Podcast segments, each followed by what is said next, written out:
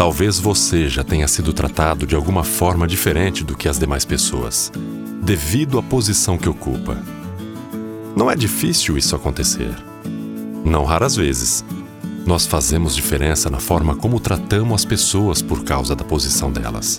A Bíblia, entretanto, mostra-nos como Deus age em relação ao tema da acepção de pessoas. Em Atos 10, Lucas relata o convite que Pedro recebeu para visitar a casa de Cornélio.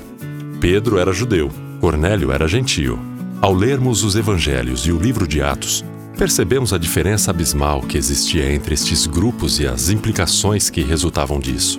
Para Pedro, criado em contexto judaico, seria uma luta muito grande entrar em um espaço gentil. Por isso, Deus trabalha no coração de Pedro e o impele a ir até a casa de Cornélio. Ao chegar ali, Pedro encontra um coração aberto e receptivo ao Evangelho, a um ponto que talvez ainda não tinha encontrado em Israel. Justamente por isso, Pedro fica impressionado pelo fato de Deus não fazer acepção de pessoas e nem tratá-las com parcialidade. Versículo 34.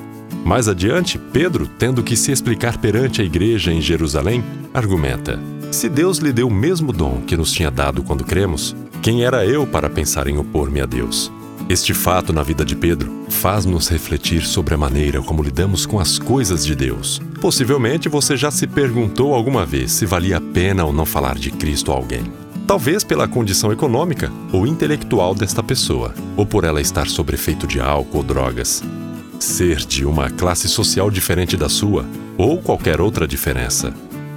Porém, se Deus não faz acepção de pessoas, não somos nós que temos condições de decidir a quem o Evangelho deve ser proclamado. De nós se requer simplesmente que sejamos testemunhas fiéis do Evangelho, a quem quer que seja. Agora estamos também no Telegram. Entre no nosso canal, é muito fácil. t.me barra Meu Presente Diário. O link está aqui na descrição do vídeo. Nossa missão é semear. O crescimento sempre é dado por Deus.